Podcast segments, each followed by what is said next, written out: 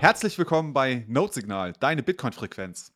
Heute mit deinen Notes Chris. Hi Chris. Hello, Jan-Paul. Hi, hi. Und der Kalzo ist mit am Start. Hallo zusammen. Hi. Hey, Kalzo, hast du die Blockzeit für uns? Ja, klar, das ist die 739758. 739758. Wunderbar. Zu dieser Blockzeit treffen wir uns, um äh, mal wieder eine Artikelbesprechung zu machen. Aber bevor wir auf das eigentliche Thema kommen, wollen wir doch noch die letzten drei Boosts vorlesen, die hier eingegangen sind. Ähm, lustigerweise kommen sie alle vom selben, äh, nämlich vom Leggy. Chris, magst du vielleicht mal den ersten vorlesen? Okay, ja, 2000 Sets in, für die Folge Tech Boost. Mehr, für mehr Koks und Nutten. Danke, Leggy. Dann äh, der zweite äh, Boost, auch vom Leggy. Äh, Kalzo. Das waren 1000 Satz in der, äh, was war das für eine Abkürzung hier? Äh, Oslo Freedom Forum, OFF. Ah ja, danke. Ähm, genau, in der Folge für Menschenrechte und finanzielle Freiheit. Vielen Dank dafür. Genau, und dann noch ein äh, dritter Boost, auch vom Leggy, 1000 Satz, auch in der äh, Oslo Free Freedom Forum Folge. Mist, beim Boosten wird kein Name übermittelt. Grüße, Leggy. Für Menschenrechte, Koks und Nutten. Gnihihihi. ja, Leggy, also es ist alles angekommen. Wir konnten es alles dir zuordnen. Hat voll gepasst. Vielen, vielen Dank auf jeden Fall für die Satz. Ähm, wir werden sie einem guten Zweck zuführen. Und nicht Koks und Nutten. ja, wieso? Alright. Schade. Das ist sein Wunsch. ja. Achso. Gut. Ähm, alles klar, wir haben uns heute hier zusammengefunden, um über einen äh, sehr, sehr spannenden Artikel zu sprechen, nämlich Bitcoin is Venice von Alan Farrington. Dieser Artikel erscheint parallel mit dieser äh, Besprechung beim Chris in der Bitcoin-Bibliothek. Chris, du hast den Artikel eingelesen in zwei Teilen, richtig? Genau, in zwei Teilen. Es steht im Englischen zwar, dass es äh, 36 Minuten. Äh, ja, sehr, also der hat es, die Lesung hat mir mega, mega Spaß gemacht. Im Englischen steht da, dass es 36 Minuten Lesezeit sind. Das sind dann im Deutschen doch ich glaube, zweimal 50 Minuten geworden. Also ist richtig lang. Und äh, ja, also er schreibt halt mhm. total, das macht mega Spaß zu lesen, weil er halt auch sehr ironisch schreibt. Ähm, genau, das ist ein guter Artikel. Ja, sehr schön. Ähm, ich glaube, zur Einordnung müssen wir noch mal sagen, also der, äh, dieser Artikel Bitcoin is Venice ist der dritte Teil einer Trilogie, die Alan Farrington die Wittgenstein-Serie nennt. Ähm, der erste Teil ist Wittgensteins Money, der zweite Teil äh, The Capital Strip Mine und eben der dritte Bitcoin is Venice. Ähm, die ersten beiden Teile sind auch bei Bitcoin Audible gelesen worden. Also wer des Englischen mächtig ist, kann sich das da auch nochmal anhören. Das ist, glaube ich, ganz interessant, um das in den Kontext einzuordnen. Ansonsten ist äh, mittlerweile, also nachdem diese Artikelserie geschrieben worden war, auch ein Buch erschienen, gleichen Namens.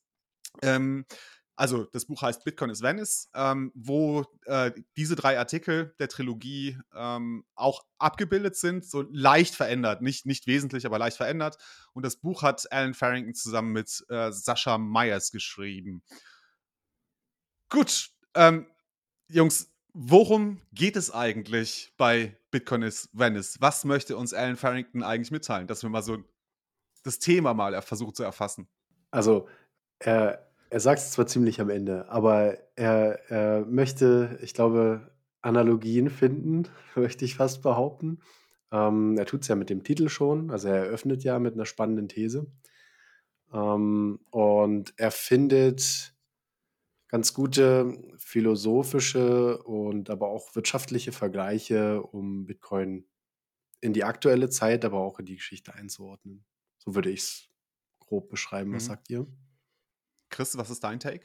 Ähm, ja, das ist eigentlich auch mein Take. Also ich habe mich auch gefragt, was will er uns mit dem, was will uns der Autor sagen? Und da sind ja mega viele gute Bilder drin und super viele richtig geile Zitate. Aber was ist eigentlich so die, die, die übergreifende Aussage oder Intention des Artikels? Und ich würde es genauso sehen, dass er ähm, versucht, Analogien zu finden aus der Geschichte, aus der Finanztheorie, aus, äh, ja, sogar der Philosophie, die sich Bitcoin aus verschiedenen Blickwinkeln nähern. Ähm, genau, und das sind ja im Grunde auch so ein bisschen die Überschriften, die er in dem Artikel hat. Vielleicht können wir die einmal kurz durchgehen, um das so einmal so groß, mhm. grob zu umreißen. Und dann können wir ja auf die einzelnen Abschnitte ja mal eingehen. Genau, also es geht los mit einer Art Einleitung. Ne? Also es gibt den, den Titel und dann kommt eine kurze Einleitung. Ähm, das hat, glaube ich, keinen eigenen Titel, oder, dieser Abschnitt? Nee. Nee, die nee, beiden schütteln den Kopf. Das kann der Podcast-Zuhörer natürlich sofort erkennen, dass hier die, ja. die, Kollegen den Kopf schütteln. Das genau. zögerliche ähm, Kopfschütteln. Genau. Ähm, dann geht's äh, weiter mit Bitcoin ist Ariadne. Soll ich jetzt die Titel einfach vorlesen? Ja, geh gerne mal nochmal durch. Also okay. Ja, okay.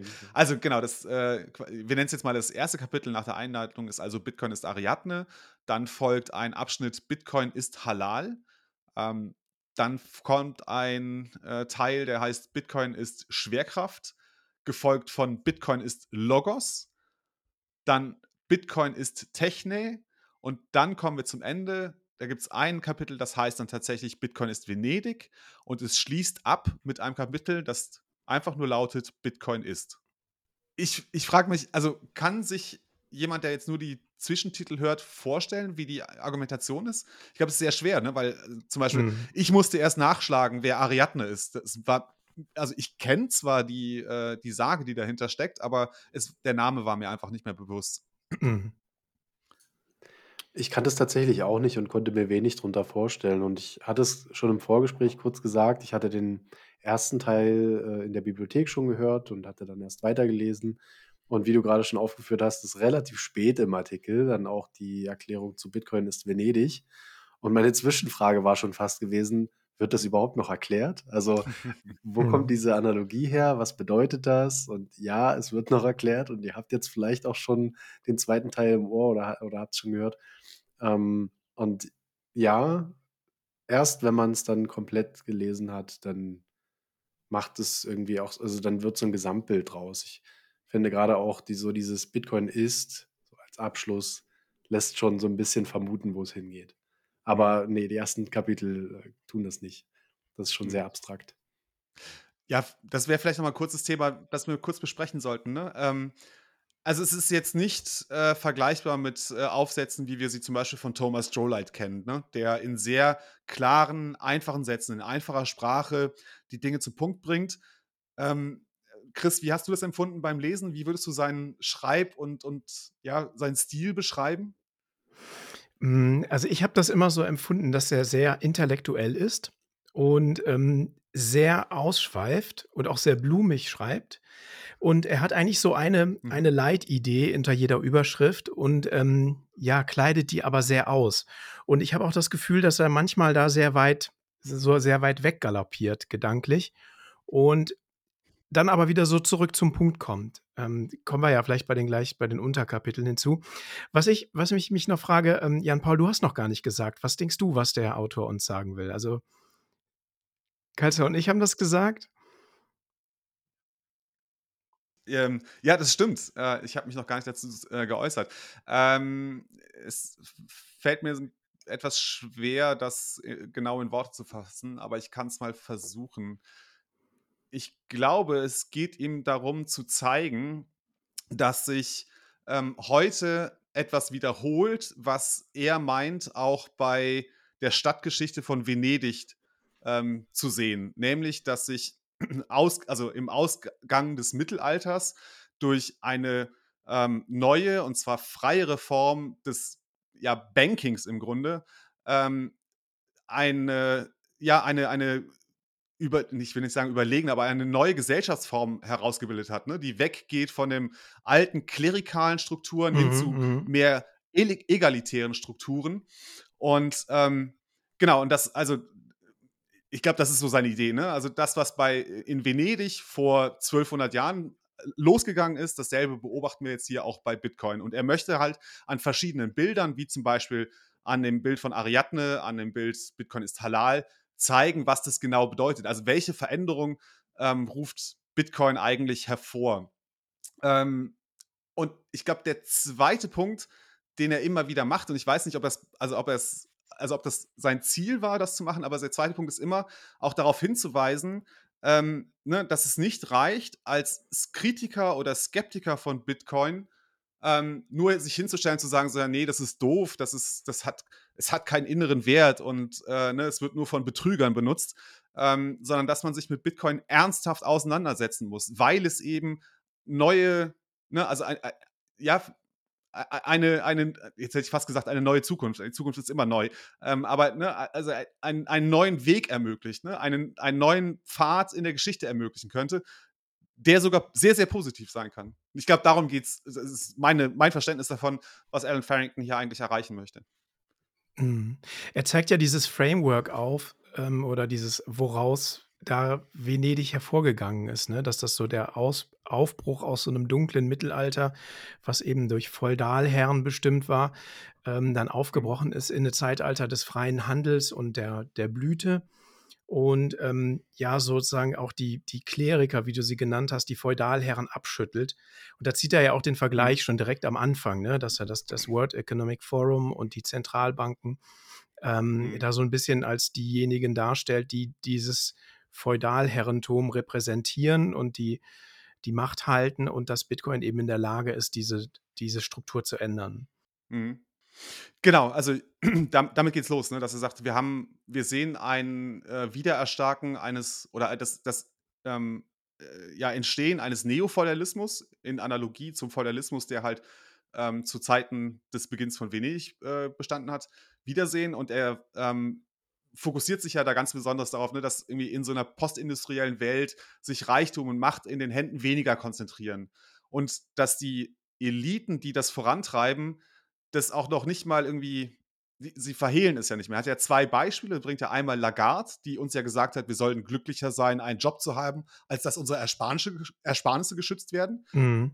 Was ja diametral der Vorstellung von, von Bitcoin entgegensteht. Ne? Das Bitcoin ist ja, also eins der, nicht eins der wichtigsten, aber eines der Kernelemente von Bitcoin ist ja, dass du, dass es dir das Sparen wieder ermöglicht. Und das zweite ist dieses ja, Bild von, äh, vom Great Reset, das die, das World Economic Forum zeichnet, ne? das unter anderem sich in so Bildern äußert wie, du wirst nichts besitzen, aber glücklich sein.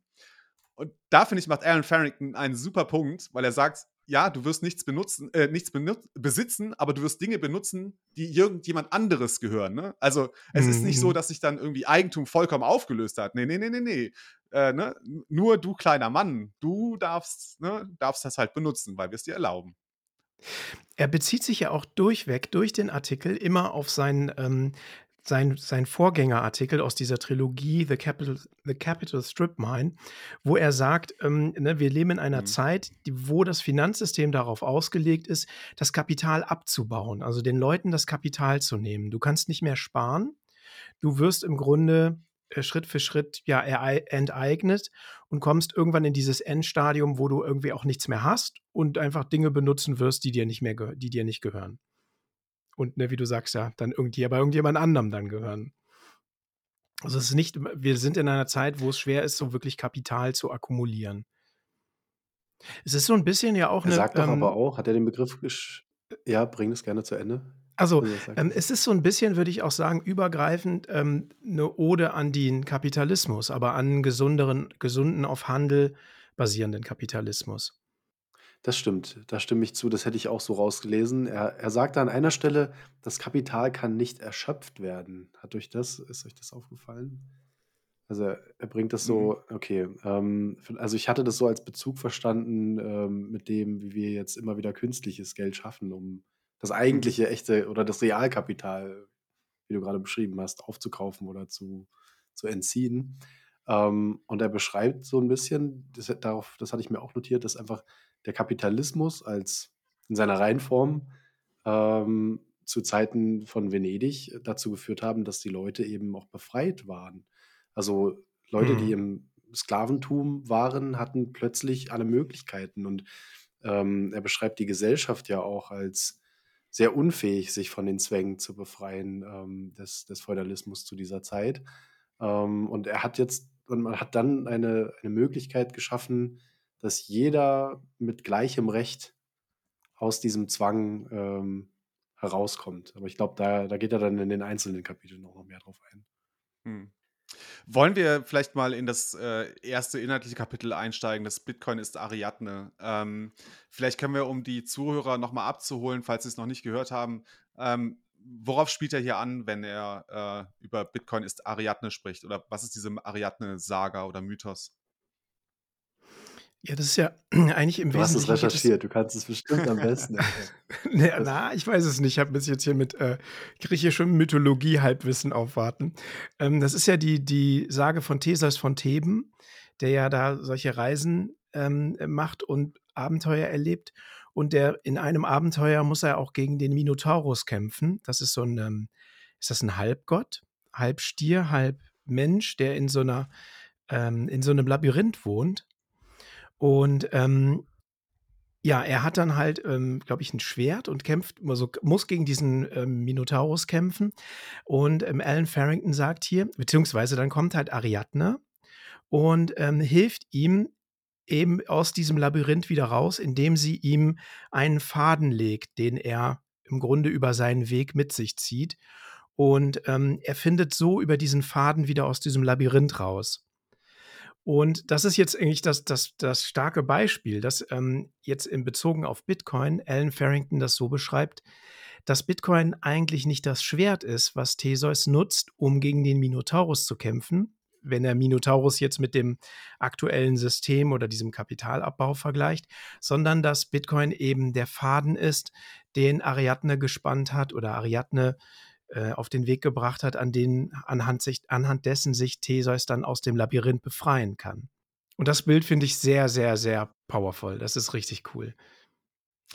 Absolut. Also genau, ne, er wiederholt es ja mehrmals. Ne, es ist quasi, es, es findet kein Kampf statt von Seiten von Bitcoin. Das, äh, Bitcoin kennt diesen Konflikt nicht, der äh, ne, in dieser Welt mit ihm ausgetragen zu werden scheint, sondern es macht halt sein Ding. Und dadurch ermöglicht es uns halt eben dieser Faden der Ariadne zu sein, also der, der, das Ausgangsventil, die Alternative, das Opt-out ähm, für alle, die halt nicht den Kampf im Labyrinth gegen den Minotaurus kämpfen wollen.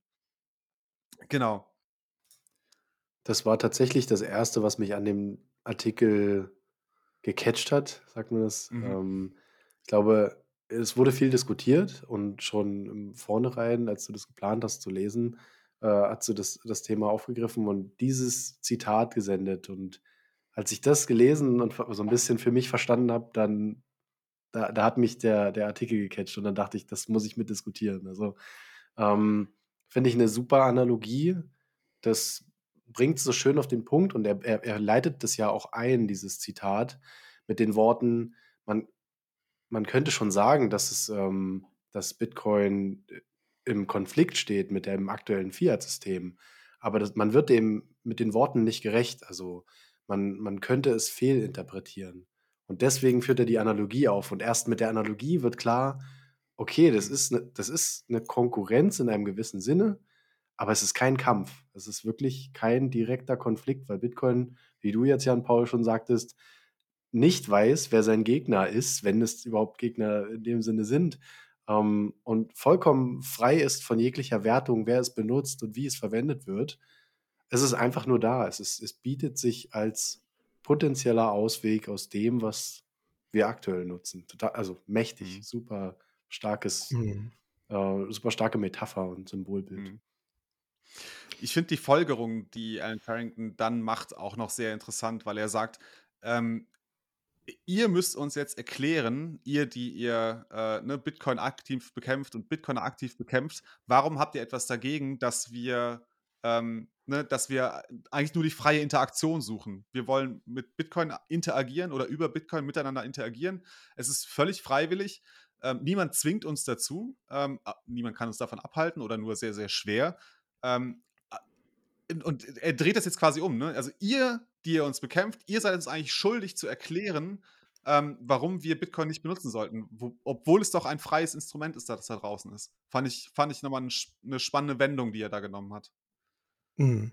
Ja, wenn man das ne, überträgt, oder er überträgt es ja auf den Konflikt mit den Gegnern von Bitcoin, ähm, ist das halt mega stark. Also es ist Bitcoin ja macht ja nichts. Es hat ja keine Gegner. Es greift die Gegner ja nicht an. Die stören sich ja daran, dass sich Menschen freiwillig dazu entscheiden, ihr Kapital oder ihr Vermögen in ihre Kaufkraft in Bitcoin zu speichern. Mhm. Und das sagt er ja auch anstelle eines, ähm, wie nennt er das, sowas wie so einen ähm, toxischen Kredites oder eines Kredites, der ähm, äh, immer mehr an Wert verliert oder äh, in, ne, also er bezeichnet hier das Fiat-System auch als ein Kreditsystem.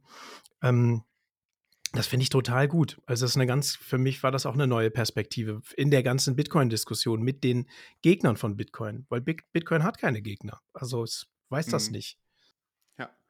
Ähm, ah, ich habe es nicht so ganz verstanden. Er schlägt ja da noch eine Brücke zu diesem ja, bahnbrechenden Artikel von Mark Andreessen, ähm, Software is eating the world. Ähm, ich, ich, glaube, er will eigentlich nichts anderes sagen. Äh, ersetze äh, Software durch Finance ähm, oder Bitcoin und äh, dann, dann hat äh, Mark Andreessen recht gehabt, ne? So Bitcoin is eating the world. Ist es das, was er meint?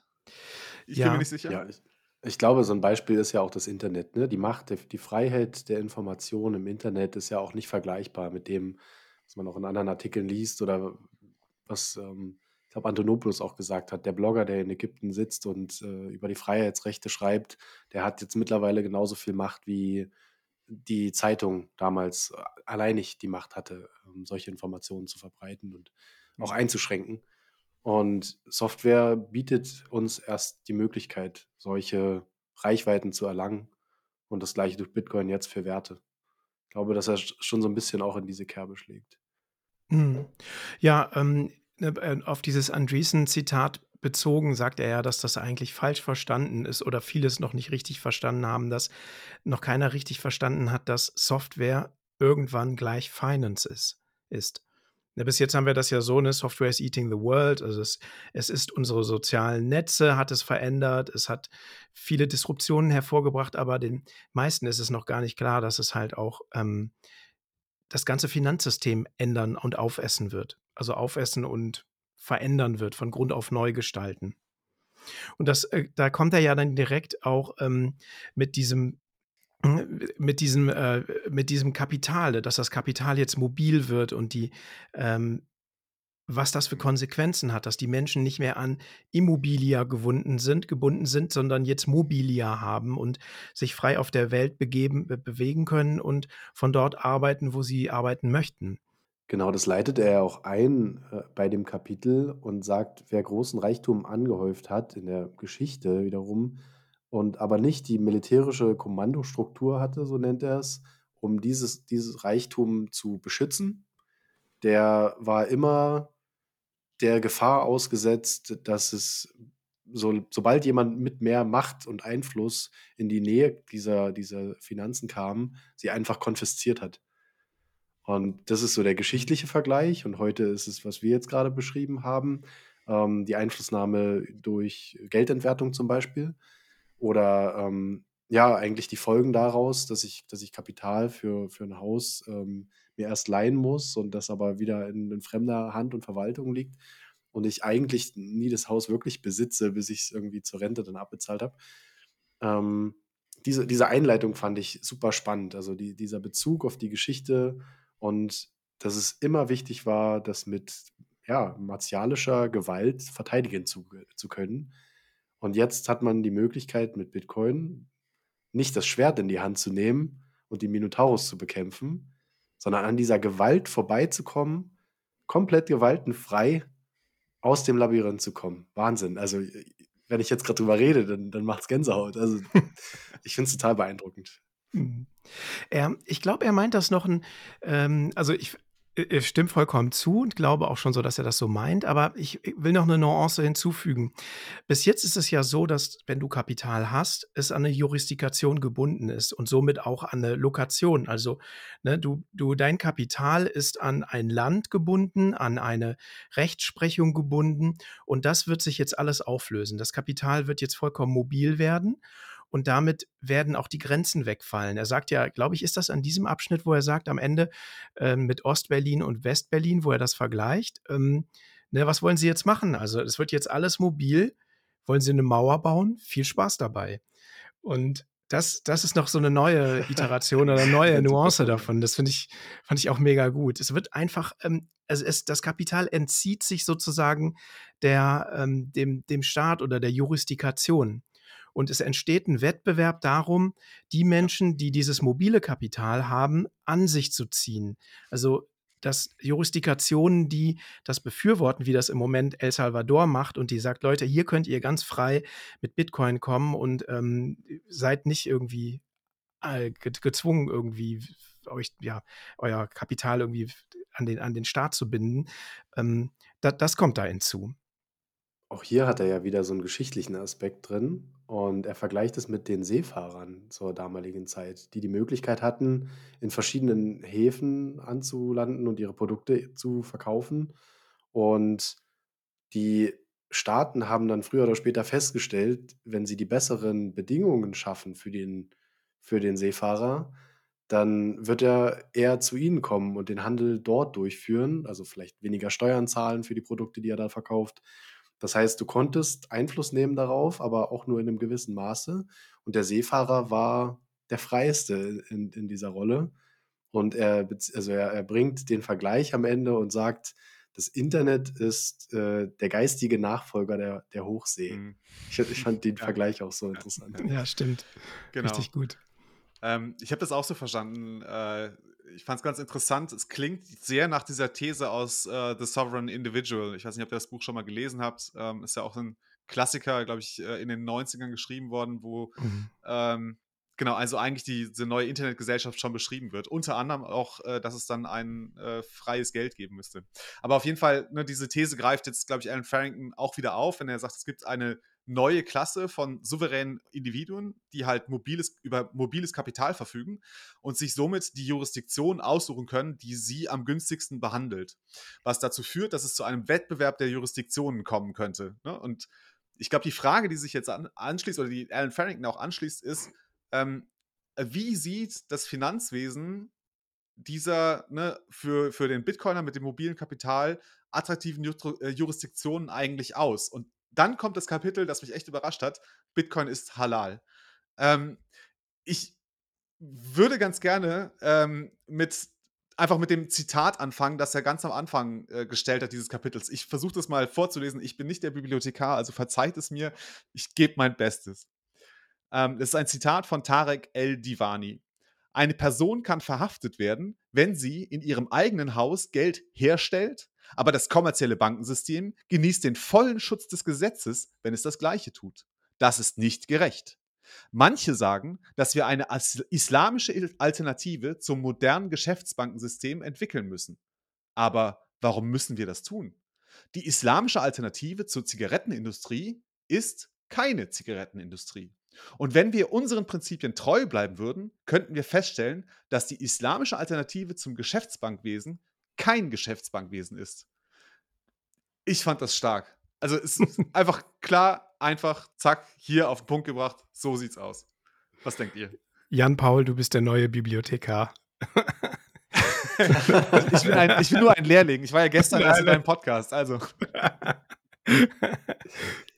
Das ist ein super starkes Zitat, absolut. Also ich hätte den, den Vergleich auch nie gezogen oder hatte auch nicht die, die Einsicht, ähm, in das Thema und um das zu verstehen. Aber er bringt es hier so gut auf den Punkt und zeigt auch wieder hier auf, dass es, es gibt ja schon Denkweisen, die in die Richtung gehen. Es ist ja nichts komplett Neues, was hier erfunden wird. Es ist einfach eine andere Sichtweise auf das Bestehende.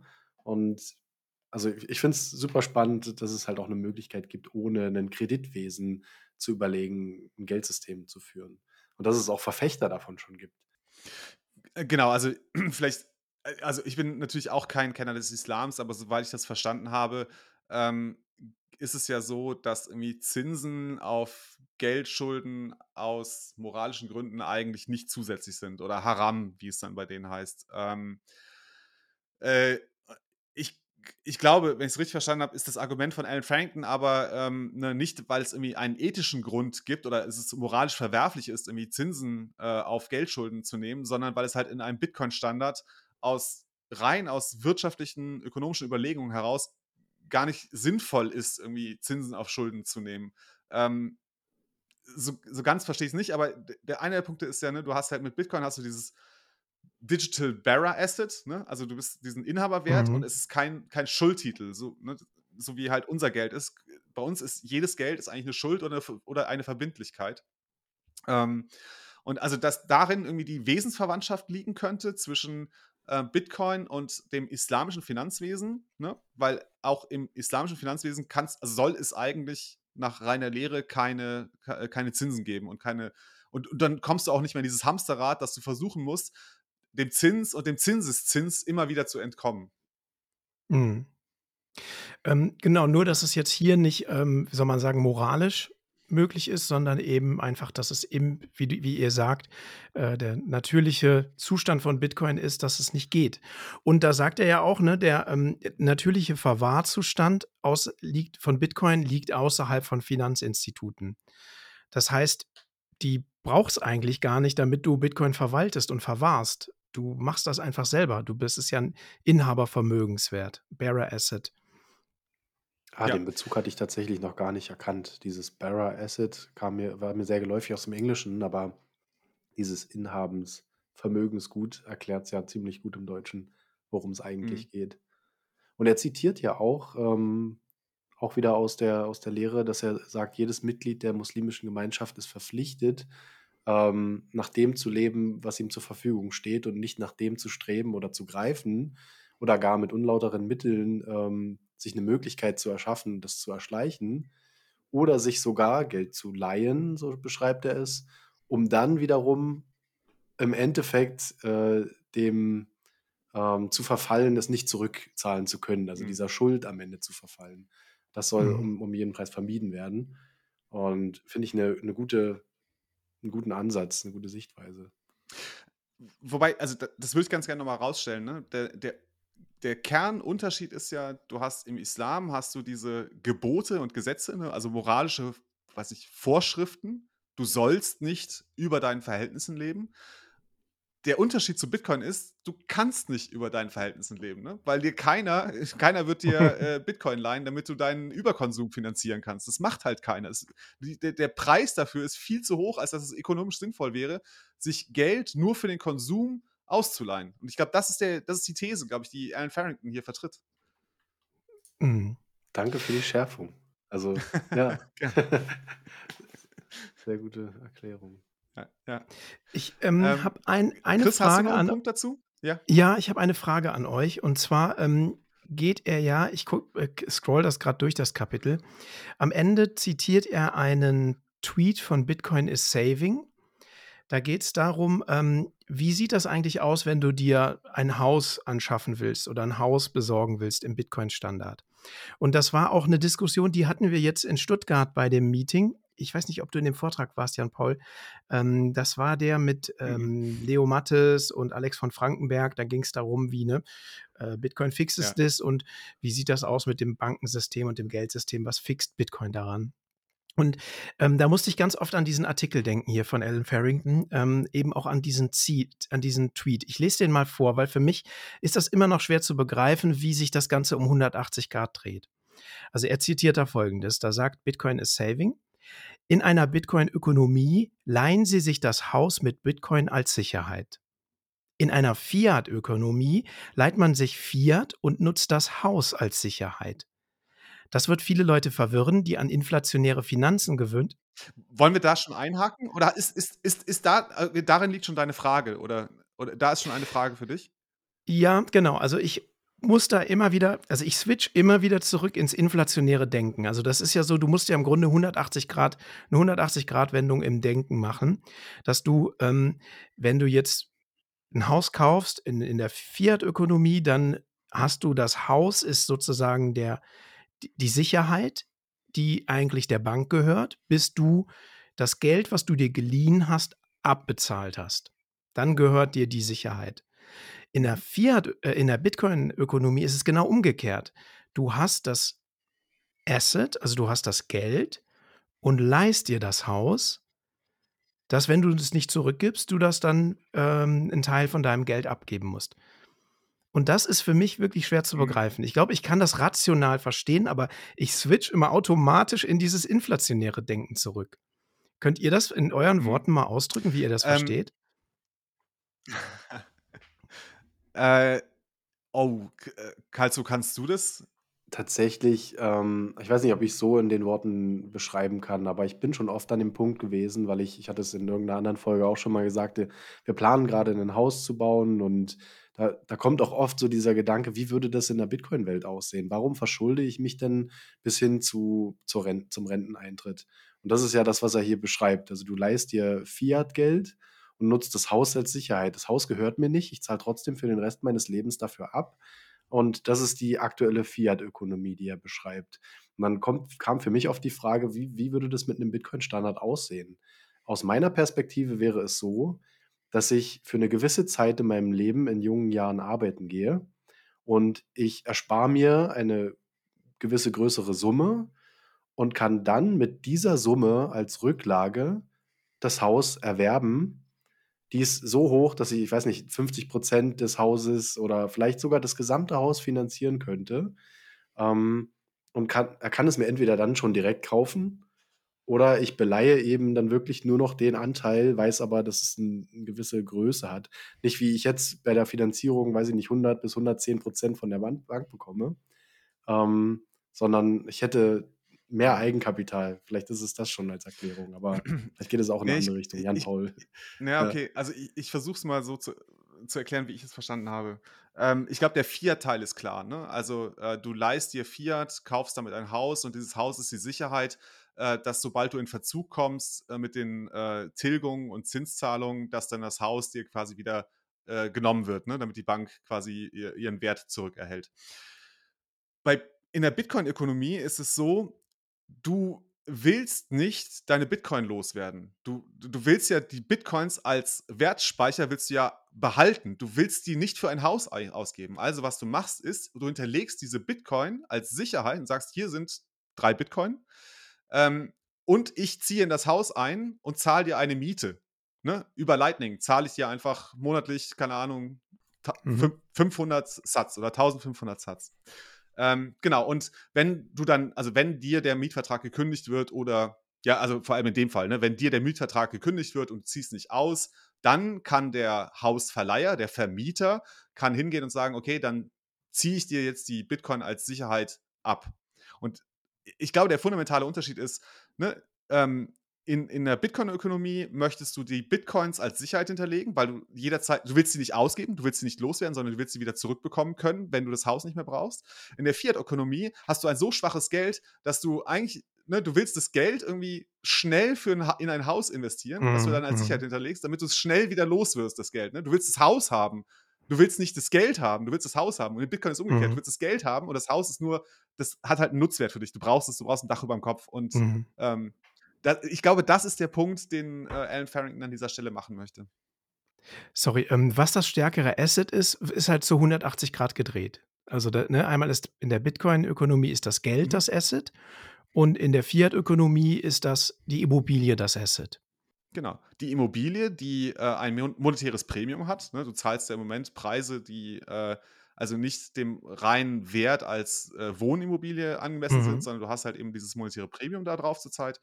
Und du kaufst die Immobilie als Sicherung, ähm, gegen irgendwelche Wertverfälle in der Zukunft, weil du sagen kannst: „Ich habe wenigstens noch die Immobilie und wenn nichts mehr geht, dann habe ich wenigstens noch kann ich vielleicht noch die veräußern oder, ne, kann sie vermieten oder was auch immer du“ D den der Wertspeicher ist in der Immobilie, aber nicht im Geld. Und das das muss sich halt umdrehen, ne, weil halt weil es dann anders bepreist wird. Du du willst ja die Wertstei schwa äh, die die Wertspeicherfunktion von Bitcoin willst du ja erhalten. Also Welches Interesse hätte dann, ähm, der Hausbesitzer, das nicht zu Bitcoin zu tauschen? Also, das ist dann finde ich Wieso? Er kriegt doch schon Bitcoin. Er kriegt doch Lightning-Zahlungen als, äh also, er Ja, er kriegt kriegt Zahlungen es als als als Miete, Miete. aber hätte er dann nicht auch den Vorteil, das Haus zu veräußern, äh, an den eigentlichen Bewohner, weil er dann ja die größere Zahlung kriegt zuerst? Er findet nur wenige Käufer, ne, weil keiner seine Bitcoin ausgeben möchte. Ja, das ist auch spannend. Wenn wenn sich das dann Stimmt. dreht, Ja, dann ja, ja, stimmt. das Ja, das ist ja. guter 'ne gute Ansicht. Du hast sozusagen vielleicht aus 'nem Altbesitz oder weil du das Haus selber gebaut hast und grade nicht verwenden kannst, ähm, hast du den den Besitz noch und willst irgendwas damit machen und Ja, findest im bist Zweifel halt nur noch Mieter. Das ist spannend. Ja. Ja, oder du bist halt wirklicher Investor und du siehst am Markt eine Lücke, dass nämlich zu wenig Wohnraum da ist und investierst das Kapital, das du hast, in den Wohnungs- und Häuserbau und finanzierst es dadurch, dass du es vermieten kannst an willige Mieter, die bereit sind, eine Miete dafür zu bezahlen. Ne? Das ist der Punkt einfach. Alrighty. Bitcoin ist halal.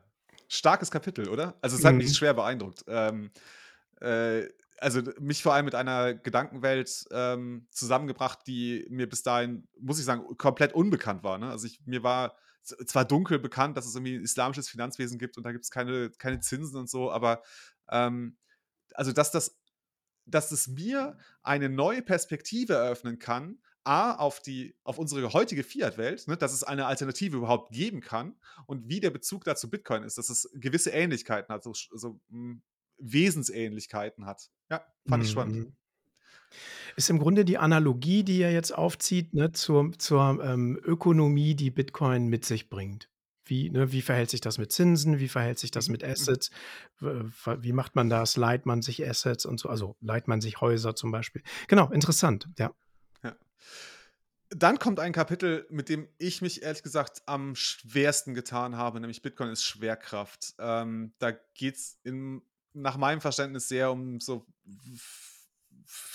ich weiß nicht, ich habe es nicht kapiert. Äh, vielleicht habe ich es einfach nicht kapiert.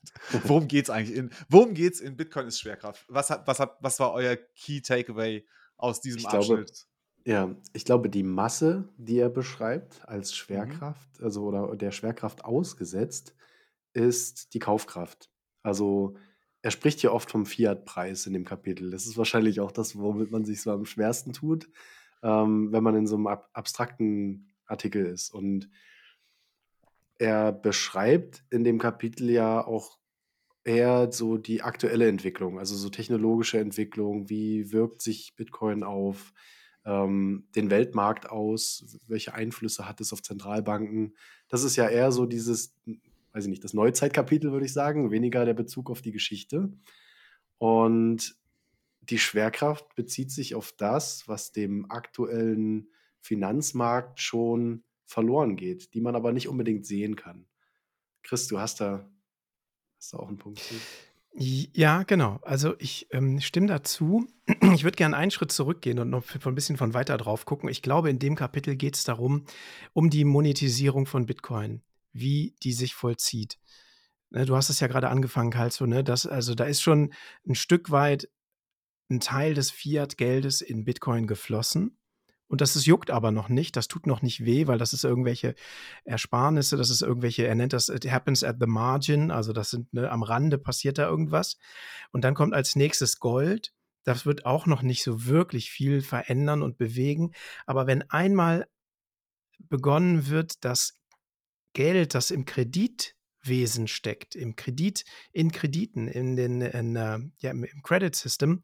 Wenn das in Bitcoin geht, dann wird das, ähm, da sagt er ja auch, ne, wo, wo sagt das irgendwie, dann geht die Party erst richtig los.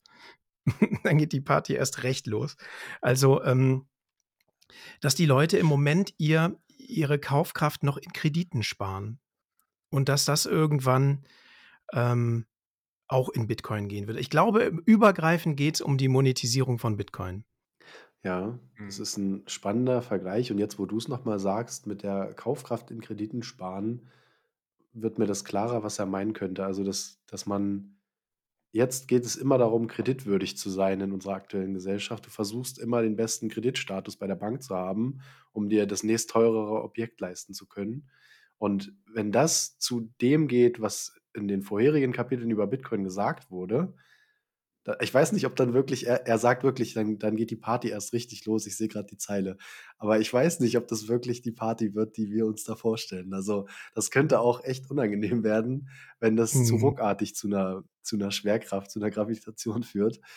Ähm, er, er geht aber hier auch auf die, auf die technische Entwicklung ein. Also er bringt ja hier das erste Mal so das Lightning-Netzwerk mit ein. Stimmt, ja. Ähm, mhm. Fand ich ganz spannend. Er hat auch Alan Strike beschrieben. Also äh, das ist ja die Funktionalität, ohne eine Bank in unterschiedliche Währungsarten Geld zu transferieren, mithilfe von dem Bitcoin-Netzwerk, weniger der Bitcoin-Währung. Ähm, um das ganz kurz zu erklären, also dass ich in einem Land die Dollar verkaufe und in einem anderen Land ähm, die äh, zu Bitcoin und in einem anderen Land tausche ich in einer Millisekunde danach die Bitcoin wieder zur Lokalwährung, egal was auch immer das ist, und kann so einen Handel durchführen, was sonst, und das beschreibt er sehr ausführlich, ähm, durch diverse Bankenprozesse abgebildet wurde, wo jede Bank der anderen ein Gläubiger ist, weil die eigentliche Wertstellung dessen, was in diesem Prozess über die Landesgrenzen hinweg passiert, erfolgt erst mehrere Tage später. Das heißt, du hast immer das Risiko, und das lässt du dir natürlich auch bezahlen, dass das Geld nicht dort ankommt, wo es hin soll und du dann das Geld auch nicht kriegst als Bank, als Gläubiger zwischendrin. Ähm, und das alles zu übergehen, so einen Quantensprung zu machen und das alles mit, mit Bitcoin und einer App auf deinem Handy, das ist nicht eingepreist. Also, das sind jetzt meine Worte, aber ich glaube, so ein bisschen mhm. will er darauf hinaus, weil er ja auch, er, er, sagt auch, es gibt noch andere Anwendungsfälle von Lightning, an die sind bis heute, die, an die wurde noch gar nicht gedacht. Das fand ich auch mhm. total spannend an Paul. Äh, das war tatsächlich die Stelle, ähm, wo ich mich echt schwer getan habe, aber ich glaube, ich habe es jetzt durch deine Erklärung verstanden. Ich versuche es nochmal für mich zusammenzufassen. Er sagt im Grunde, im traditionellen äh, Währungssystem, wie wir sie heute kennen, hast du das Problem, wenn du Länder und vor allem währungsübergreifend Zahlungen durchführen oder empfangen möchtest, dann hast du damit verbundene Kosten, die zum einen, also ne, dadurch, dass wir da irgendwie ne, immer dritte Parteien, mehrere dritte Parteien drin haben, ähm, äh, die halt ne, für ihre Aufwände bezahlt werden wollen natürlich, aber auch, weil du das Risiko hast, wenn du jetzt, ne, ich möchte jetzt zum Beispiel Dollar zahlen nach, sagen wir mal, nach Mailand, wo das in Euro ausgegeben wird, ähm, dann würde quasi, würde der, der Zahler müsste quasi Euros aufnehmen und hat dann das, das, das Risiko der Währungsschwankungen. Ne? Das muss er ja auch noch ab, ab also irgendwie einpreisen. Ähm, und der Unterschied ist jetzt, dass du in Bitcoin, dadurch, dass du es instantan ohne Mittelsmann machen kannst, kannst du es quasi auf dem einen Endpunkt in den USA den Dollar in Lightning umwandeln, schickst es rüber und kannst denselben Betrag sofort in Euro, ne, Lightning in mhm. Euro wieder zurück, äh, Lightning, ich sag mal Lightning, aber Satz in Euro umtauschen. Ah, okay. Ja, spannend. Interessanter Punkt. Okay. Und das nennt er die, ähm, sollten wir mal äh, nennen, ne? äh, ich zitiere, das ist die baldige Vernichtung der Devisenmärkte. Also er sieht da wirklich was Großes auf uns zurollen, wenn das, wenn das stimmt.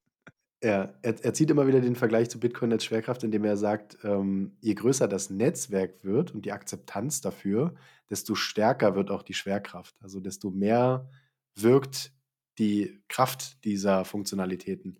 Mhm. Und irgendwann werden die Leute das nicht mehr zurück. Nee, nee, alles gut, sorry. Also, ich habe dir reingeredet.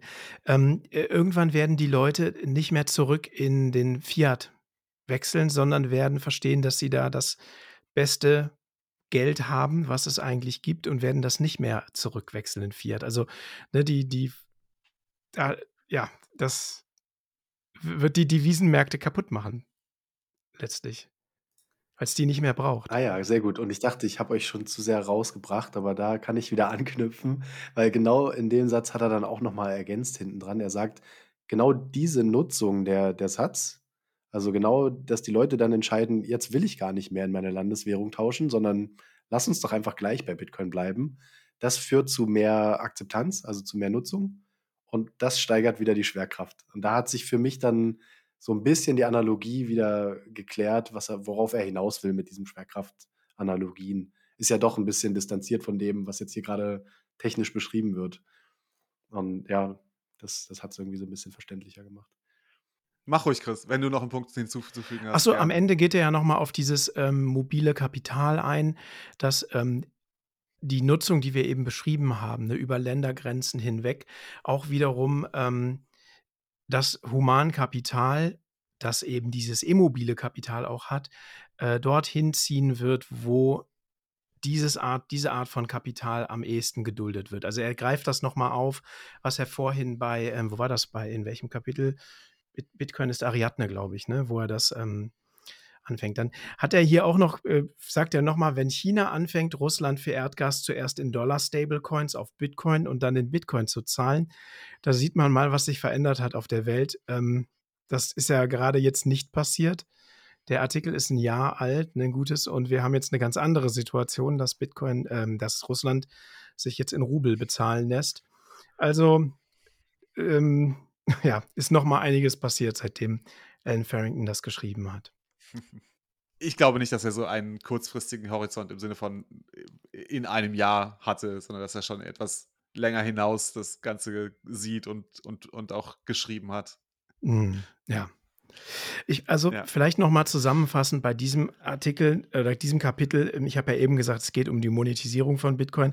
Ich glaube, es ist schon auch noch mehr. Ne? Ihr habt das ja auch gesagt. Es geht um die Devisenmärkte und dann geht es auch um das Clearing. Ne? Das Clearing da am Ende mit diesem GameStop führt er das ja nochmal auf und ähm, es geht darum, wie Akt Aktienmärkte clearen und dass das irgendwann auch mit Bitcoin irgendwie vollkommen anders geregelt werden wird. Also dass Bitcoin das ganze Finanzsystem auf den Kopf stellen wird und ja, mit seiner Schwerkraft in sich aufsaugen wird. Hm. Ja, schön zusammengefasst. Ich hätte jetzt auch nichts irgendwie noch tiefer gehendes zu diesem Kapitel hinzuzufügen. Dann können wir zum nächsten Kapitel springen. Mhm. Dann Jo. der, das nächste Kapitel ist äh, Bitcoin ist Logos. Ähm, ich weiß nicht, wie es euch gegangen ist, aber ich musste sehr oft an mehrere Artikel von, von Gigi denken, ne, der dieses, genau dieses Thema immer wieder aufgegriffen hat. Ähm, ich habe leider nicht den, den äh, Artikel, ähm, den Namen des Artikels äh, gerade vor Augen. Wir reichen das in den Shownotes dann nach. Ähm, aber er hat ja mal auch das Beispiel gebracht, ne? du kannst dich zu Hause in einem stillen Kämmerlein einschließen Mhm. und äh, ne, ein paar Mal würfeln und dann kannst du dir einen, äh, einen Private Key erstellen und von da an geht es dann los. Ne? Dann kannst du dir eine, äh, eine Adresse ableiten, auf die du dann Bitcoins empfangen kannst. Und, ähm, also das ist der eine Teil und ich glaube auch in, ich ich weiß gar nicht mehr in welchem, also es erinnert, erinnert mich jedenfalls an mehrere Gigi-Artikel, da kommt es ja auch wieder, ne, dass Bitcoin eigentlich nichts anderes ist als ähm, ne, die, die Sprache des Wertetransfers von mir zu dir, also ohne Mittelsmann. Ähm, und wir nutzen die Software eigentlich nur und das Internet nur, um es halt möglichst effizient zu machen. Ne? Wir könnten es auch mit Stift und Papier machen. Es ist ein bisschen umständlich, ein bisschen ist übertrieben, es ist sehr viel umständlicher, aber theoretisch ginge das auch so. Ja, also mir ging es sehr ähnlich. Wir haben sogar eine Folge dazu gemacht: „Kann Bitcoin verboten werden?“ Äh, da haben wir das Thema diskutiert und da hatten wir auch den Artikel von Gigi mit drin und äh, und 'ne Diskussion dazu gemacht. Ähm, wir packen das in die Shownotes. Also, wir wir nehmen die Folge mal mit rein. Ich glaube, mit Thorsten habe ich das zusammen gemacht. Super spannend. Das war beides in dem einen Artikel, den den Gigi geschrieben hatte. Also, zum einen, äh, wie du sagtest, die Diskussion, Bitcoin ist 'ne Zahlen, das ist Einsen und Nullen und du kannst würfeln. Und, ähm, gleichzeitig ist es aber auch eine Sprache, wobei er das auch noch mal ausgeführt hat in seinem Buch, glaube ich. Können wir auf beides noch mal verlinken. Ähm, finde ich ganz spannend, dass er das hier erwähnt und er hat ja auch andere Ansätze oder oder ähnliche Ansätze, aber ohne jetzt direkt Gigi zu zitieren. Ähm, und was ich spannend fand, er nannte es als gemeinsame Sprache. Also, er er sagt nicht nur, dass Mhm. Bitcoin Sprache ist, er beschreibt es auch, aber er sagt, es ist ein ganz, ganz klares Regelwerk für eine gemeinsame Sprache, die zeitlich unveränderbar ist. Also, der wie hat er gesagt, die die die zeitliche, ähm, Sicherheit, dieser Aspekt, dass es auch in unzähligen Jahren du dich darauf verlassen kannst, dass es immer noch die gleiche Sprache sein wird, dieses gleiche Regelwerk und eine Sprache, in der du nicht lügen kannst. Du kannst in dieser Sprache nicht, äh, lügen. Es kann Mhm. nicht zum Lügen verwendet werden, so hat er gesagt. Genau. Ich glaube, die spannend. Punkte, die er macht, sind das Verkäuflichkeit über Zeit und über Ah Raum. ja. Ne? Also ich Genau, weiß nicht, genau, das ist auch 'n hm, sehr wichtiger Punkt. genau, im Englischen ist es, glaube ich, Salability across time and space. Ne? Das ist der Ausdruck, den er verwendet, Chris, oder? Hm, da fragst du mich jetzt was. Im Englischen weiß ich nicht mehr. Kann sein, ja. Ja, ja, doch, das stimmt. Ja, man kennt das von Michael Saylor und er zitiert sogar die Stelle. Also, er Hm. sagt, dass das, ähm, so oft jetzt schon besprochen wurde und auch in diesem äh, in dieser Saylor-Con, so wurde es hier, glaube ich, von Ross Mhm. Stevens aufgeführt wurde, dass die Genau, er Verkäuflichkeit über Zeit und Verkäuflichkeit über den Raum, ähm, fest im Lexikon verankert wurden. er bezieht sich da auf Wobei er mit fest im. Lexikon verankert meint, das ist in unseren äh, Ah, ja. Sprachgebrauch übergang gegangen ist, ne? oder eingegangen ist. Oder sowas in Ich habe die Art Stelle hier. er, Ich ich. ich nehme mal ganz kurz diesen einen Satz, bevor wir weiter rumrätseln. Also, wie von Ross Stevens auf der SailorCon deutlich gemacht wurde, ist Amus Formulierung, genau, Seyfedin Amus, der Verkäuflichkeit über den Raum und der Verkäuflichkeit über die Zeit nun fest im Lexikon verankert. Und ja, wie wie du sagst, Jan Paul, ne, das ist natürlich das Lexikon der Bitcoiner. Also, die das Verständnis, das Grundverständnis der der Gemeinschaft ist dass man diese Funktionalitäten hat. Und auch erst, dass wir jetzt Worte dafür finden, macht es ja für andere wieder greifbarer und verständlicher, was wir, welchen Nutzen wir daraus ziehen, dass Bitcoin einfach da ist. Also dass, dass dieses Regelwerk einfach existiert. Das ist ja nur unsere Interpretation von dem, was wir, was wir gutheißen an dem Netzwerk. Kann man das nachvollziehen, wo ich hin will? Scheinbar nicht. Doch, doch, doch, doch, doch. doch. Okay. ja. Ähm, ich finde ähm, noch ganz interessant, er sagt ja, einer der wichtigsten Prozesse der, des kommenden Jahrzehnts wird in den USA sein, dass ähm, Bitcoin verboten wird und dann ein Abgeordneter im Repräsentantenhaus ähm, die hexadezimal, die Transaktionen hexadezimal aufzählen wird und das als einen freien Sprechakt deklarieren wird. Dann wird der nächste kommen und das sich ähm, äh, abtippen und twittern und dann der nächste sich auf ein T-Shirt machen und dann macht wieder eine jemand eine Flagge draus und äh, die Leute protestieren mit ihrer Bitcoin-Transaktion als einen freien Sprechakt. Unter Berufung auf die, wer ist es, der erste ähm, Zusatz in der Verfassung, ich weiß nicht, welch genau. Genau.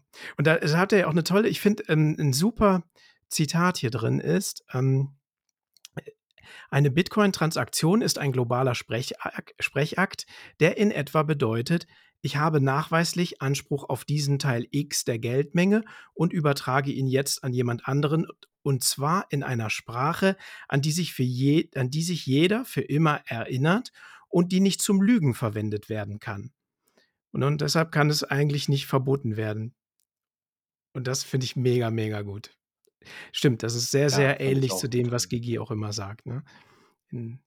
Genau. Ich glaube, ähm, wir müssen aufpassen.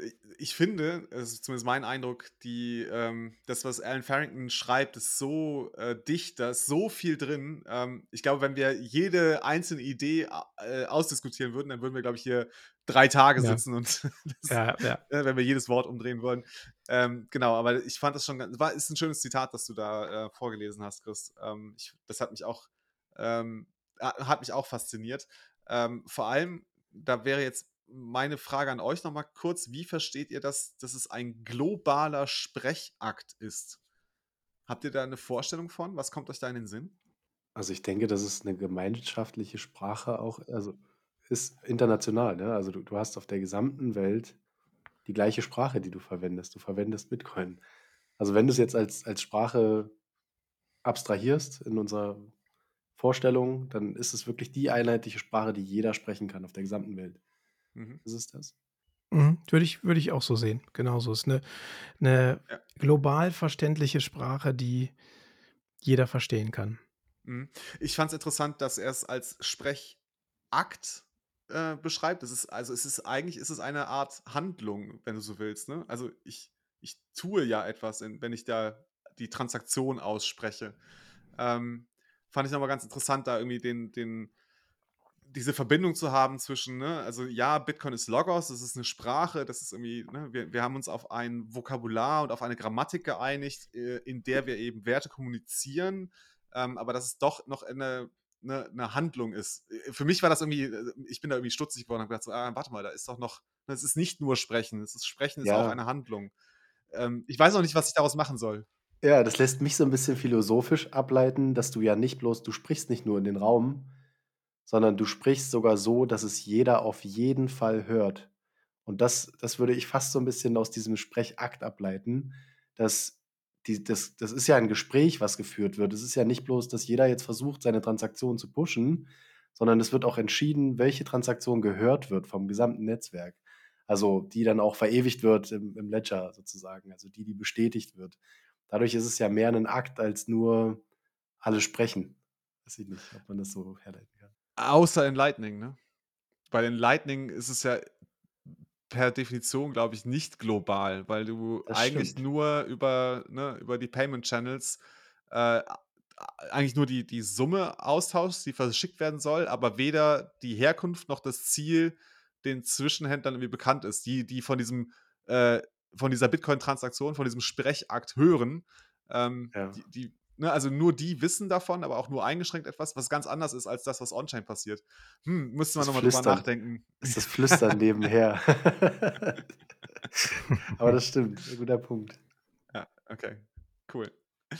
Gut, ähm, wenn wir schon den Schritt gemacht haben äh, zum äh, weitaus technischeren Teil von Bitcoin oder den komplizierteren Teil, ähm, äh, nämlich kurz über Lightning gesprochen haben. Das nächste Kapitel heißt Bitcoin ist Techne.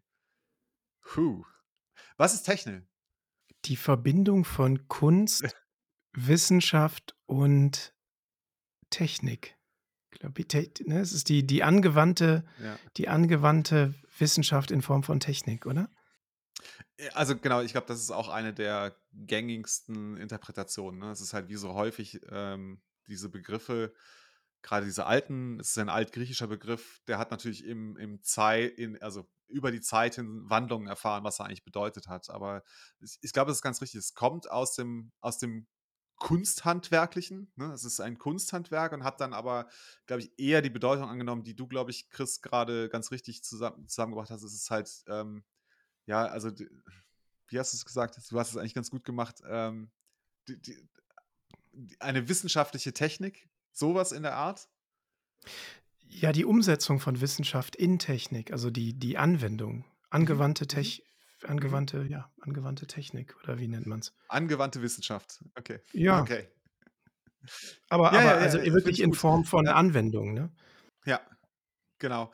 Ähm, am Anfang, glaube ich, äh, dieses Abschnitts hat er ja kurz, oder ich zitiere daraus, ich weiß gar nicht, ob er es selber schreibt, ähm, muss ich gerade mal reich nachgucken. Ich finde es gar nicht auf Anhieb, aber er sagt ja, ähm, also Bitcoin ist keine Idee, wie die Dinge funktionieren sollen. Es ist eine reale Sache, die funktioniert. Und ich glaube, darum geht es in diesem Kapitel, ne, dass er sagt, so, ihr, wir können uns über irgendwie ähm, ne, ideale Geldsysteme, können wir uns streiten und diskutieren, ähm, ne, können uns da was ausdenken, wie es eigentlich funktionieren sollte und was die ideale Lösung wäre. Das interessiert eigentlich interessiert das gar nicht, weil es viel wichtiger ist, dass Bitcoin so furchtbar hässlich und, und unschön es ist, es funktioniert einfach. Und es löst damit sehr, sehr viele, sehr, sehr grundlegende Probleme und damit sollten wir uns eigentlich also nicht zufrieden geben im Sinne von so, ja, mehr, mehr ist da nicht zu holen, sondern das ist schon sehr, sehr viel, was Bitcoin da bietet. Du hast einen, einen schönen äh, Anstoß gemacht auf diese Hässlichkeit. Also ich weiß nicht, Chris, hast du davor noch was zu ergänzen? Nee, nee. Das kommt ähm, erst ein bisschen später. Okay, ähm, genau. Er, er, er sagt ja, dass es äh, eine hässliche, aber eine Lösung ist, die funktioniert. Mhm. Und ich finde es so schön, wie er den Be Bezug nimmt auf äh, Kritiker, die ja. immer hinterfragen und sagen, warum ist es denn nicht so und so? Und es müsste doch aber eigentlich so viel besser sein, wenn es so wäre. Und das sogar von Leuten, wo man erwarten würde, vielleicht aus dem äh, Gold äh, Space oder ähm, aus der Wirtschaft auch, Kritiker, die, die auch dem aktuellen System gegenüber ähm, skeptisch waren und ähnliche Lösungen versucht haben zu erzielen, aber nicht zu diesem Ergebnis kamen, aber immer der Idealtheorie gefolgt sind. Also die wollten immer ein perfektes System. Und Bitcoin ist kein perfektes System. Es ist einfach ein System, was funktioniert. Das erste seiner Art. Und das können viele nicht begreifen. Das finden viele schwierig nachzuvollziehen. Hm. Er zitiert da ja, ähm, also spielt ja dann an auf ähm, Nassim Taleb, Eric Weinstein, Francis Coppola, diese, diese Kritiker, die immer irgendwas zu meckern haben an Bitcoin, dass es doch so und so sein sollte. Oder äh, da Eric Weinstein, der irgendwie sagt, die Blockchain ist eigentlich der, der, der Bein am Klotz von Bitcoin. Und wo er dann sagt, ja, dann macht's doch halt einfach besser. Macht halt ein BIP und viel Spaß dabei. Ich freue mich drauf. Ja. Das ist super. Ja, cooler. Genau, also ich, da, also da, da, musste ich zwischendurch immer wieder grinsen, weil er sich ja wirklich dann über äh, ja, äh, Geistesgrößen wie Eric Weinstein und Nassi Taleb äh, wirklich lustig macht, ne? Und denen sagt so, also, mhm. also das ist, das ist reine Pedanterie, was ihr da betreibt. Ne? Ihr mhm. seht nicht, dass da eine Lösung ist für viele, viele Probleme, für elementarste Probleme. Ihr wollt halt, ihr wollt irgendwie noch was Besseres machen. Und das ist einfach nur, das ist Gebrabbel oder Gequatsche von euch. Ähm, mhm. Ähm, besinnt euch doch mal darauf, dass Bitcoin tatsächlich funktioniert und schaut mal, was das bedeuten könnte. Aber soweit wollt ihr nicht kommen oder könnt ihr nicht kommen, wie auch immer es sein soll. Ja. Mhm. Ähm, ich fand es noch ganz schön, weil er da äh, einen Artikel aufgreift, ähm, den äh, ich sehr, sehr, sehr, sehr gut finde. Äh, den kann ich auch nur jedem empfehlen. Ähm, ich darf verraten, wir arbeiten da auch bei Aprico gerade an einer Übersetzung davon, nämlich von mhm. äh, Gwern aus dem Jahr 2011, also ein sehr, sehr früher Artikel äh, mit dem Titel Bitcoin is worse is better. Ähm, ich möchte da ein kurzes Stück daraus vorlesen, das auch Alan Farrington ähm, zitiert. Ich finde, das bringt halt vieles auf den Punkt. Kritiker ließen das Perfekte der Feind des Besseren sein und erkannten das Potenzial von Bitcoin nicht. In einem Beispiel von Worse is Better hat der hässliche, ineffiziente Prototyp von Bitcoin jedoch erfolgreich eine sichere, dezentrale, digitale Währung geschaffen, die auf unbestimmte Zeit auf Erfolg warten kann. Und dies war genug, um schließlich zur Akzeptanz, Verbesserung und zum Wachstum zu einer sicheren, globalen, digitalen Währung zu führen. Ähm, also, also ich war sehr, sehr begeistert davon, ähm, ne, dass man sagen kann, es ist, äh, ne, klar kann es besser sein, aber es ist so, wie es, so schlecht wie es ist, ist es gerade gut genug. In, in meinen bescheidenen Worten. Ich kann es bei weitem nicht so gut ausdrücken wie ein Und es funktioniert. oder ein Alan mhm. Farrington. Mhm. Ja, ja, genau. Es funktioniert halt. Ja. ja. Das ist so spannend. Er, er sagt es auch in ein, an einer Stelle, dass, dass jeder von uns schon mal über diese Diskussion gestolpert ist. Also irgendwer hat schon mal mit irgendwem diese Diskussion geführt. Und ich, ich kann mich da so gut drin wiederfinden, wenn ich mit Leuten über Bitcoin spreche und dann immer solche Idealszenarien als, als Kritik gewählt werden. Es ist immer wieder aus, aus, jeder, aus jeder Perspektive, die Bitcoin angekreidet wird oder kritisiert wird, ist immer so ein komplettes Idealbild des die Vorstellung oder, oder das, die Kritik, wie zum Beispiel bei der Nachhaltigkeit. Ich meine, man kann das Mining, klar könnte man es super grün machen. Das war auch, glaube ich, der Punkt, wo er sagt, ja, dann mach ein BIP und beschreibe, wie du, wie du das super nachhaltig und, und gut machst. Und wir werden sehen, ob das funktioniert, ob das eingearbeitet wird. Oder ähm, macht Bitcoin Green. Ich glaube, es gibt sogar irgendeinen so Shitcoin, der so funktionieren soll. Und man sieht, wie, wie er sich am Markt äh, positioniert und wie es funktionieren wird und wie sicher das ganze Netzwerk am Ende ist. Und dass Bitcoin ja auch immer dafür kritisiert wurde, dass es viel zu träge, viel zu langsam, ineffizient ist. Und wir hatten auch in vorherigen Folgen schon oft diskutiert, warum gibt es diese zehn Minuten. Also ich glaube, in eurer Diskussion, genau, mit Gigi war das auch wieder, wo, auch, wo ihr auch erklärt habt, dass die zehn Minuten einfach wichtig sind, weil es diesen globalen Konsens nicht gibt. Und man könnte jetzt in jede einzelne Facette reingehen und erklären, warum ist das alles so, wie es ist. Aber muss man auch gar nicht, weil Bitcoin ist das ist so, das ist die Erklärung. Es funktioniert einfach. Und solange es nichts Besseres gibt und keine bessere Alternative kommt, äh, ist es immer noch das, das Beste vom Schlechten. So. Also, ja. Chris, hast du noch was? Wir nee, können eigentlich nicht. erklären, wir können den Chris nicht sehen. Okay. ja, wir haben hier ein bisschen erschwerte Bedingungen. Ne? Ich bin, ihr könnt mich nicht sehen und ich habe auch noch Versatz mit meinem lahmen Internet. Also deshalb ist es manchmal so ein bisschen ruckelig zwischen uns. Aber ich bin vollkommen bei euch. Im Herzen und im Kopf. Ah, schön. ja, sehr schön. Ähm, dann, äh, komm, dann gehen wir doch direkt einen Schritt weiter. Ähm, jetzt kommt es dann äh, so langsam zum Abschluss äh, dieses äh, sehr, sehr langen Artikels. Ähm, ich glaube, in deiner Übersetzung äh, hat er fast 30 Seiten, oder, äh, Chris? Also es ist kein, kein kurzer Artikel, den man so eben runterliest. Ja, ähm, genau. Mhm. Ich muss dazu sagen, dass ich die Schriftgröße auf 14 gestellt habe, damit ich es besser lesen kann beim Einlesen. Aber es sind schon viele Seiten, ja. Hm. Da saß die Lesebrille wohl nicht ganz richtig. Ha? Ja, genau. ja, genau. Genau, genau, genau. ja, okay, komm. Dann ähm, kommt es jetzt zum Kapitel Bitcoin ist Venedig. Also eigentlich zur Auflösung all dessen, was ähm, ja, ja, was, was wir bis jetzt besprochen haben oder was Alan Farrington bis jetzt so geschrieben hat. Ähm, ich fand es ganz interessant, dass er, ne, zum einen sagt er ja, ne, alle Analogien müssen zu kurz greifen. Ähm, ne, dafür ist Bitcoin einfach zu, zu, nicht zu neu, aber zu, zu sehr etwas anderes. Ähm, und wir können zwar gute Bilder finden, wie zum Beispiel Bitcoin ist ein Pilz oder Bitcoin ist ein Organismus, ne? Ähm, oder, weiß nicht, es gibt ja mehrere Versuche, Bitcoin so zu erklären. Ähm, sie sind alle nicht falsch, aber sie können halt auch nicht vollumfänglich erklären. Und ich glaube, das, das fand ich gut, dass äh, Alan Farrington hier auch gesagt hat, so, ne, also das Bild von Bitcoin ist Venedig, kann natürlich nicht alles über Bitcoin erklären, aber es gibt mhm. ein paar interessante Aspekte. Ähm, und der zweite Punkt, den ich wirklich gut fand, war, dass er sagt, äh, also diese ganzen ne, so, es gibt so ein paar offensichtliche Dinge, die ähnlich sind oder analog sind zwischen Venedig und Bitcoin. Ne? Irgendwie sagt er, äh, Venedig ist so eine, das sind diese kleinen vorgelagerten Inseln, sehr leicht zu verteidigen, ja, so wie Bitcoin irgendwie sehr leicht zu verteidigen.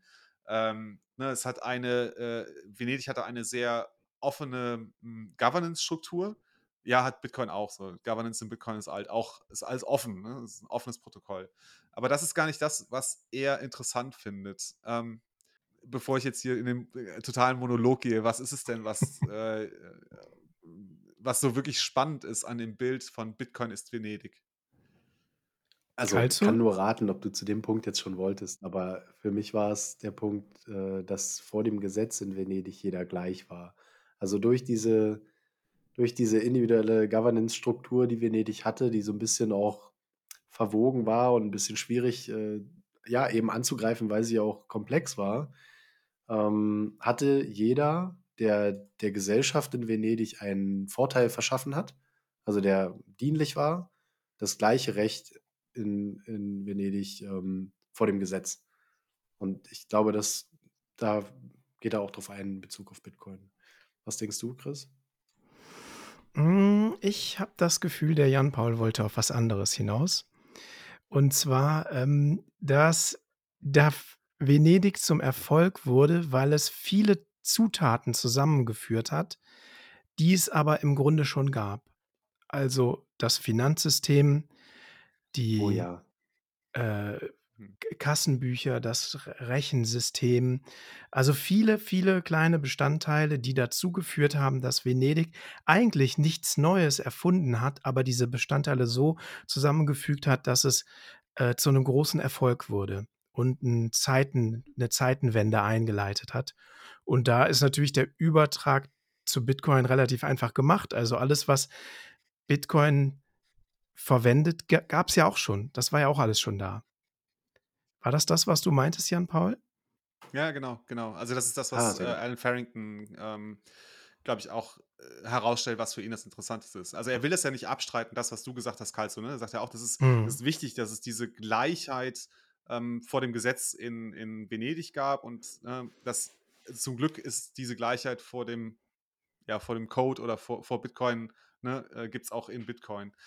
Ähm, aber tatsächlich, ähm, das ist der Punkt, den er macht, ne, dass er sagt, dass ähm, äh, Bitcoin, also nee, dass Venedig, so wie auch Bitcoin, eine Synthese unterschiedlicher Ideen ist, die aber ein, ein neues System, ein neues Finanzsystem hervorgebracht haben. Und ich glaube, das ist ja der, der, der Punkt, um jetzt nochmal an den Anfang zurückzukehren. Ne? Wir, ähm, er, er, hatte ja, er hatte ja beschrieben, dass ähm, es sich irgendwie im 12. Jahrhundert scheint sich irgendwie herauszubilden, dass sich das Zeitalter des Feudalismus, dass es abgelöst wird oder dass da etwas Neues durchbricht, nämlich das Modell dieser ähm, italienischen Städte. Ne? Es ist ja nicht nur Venedig, sondern es ist auch Genua und, und, und Turin und ich, ich weiß nicht, ich kenne sie alle gar nicht, äh, oder Verona und wie sie alle heißen.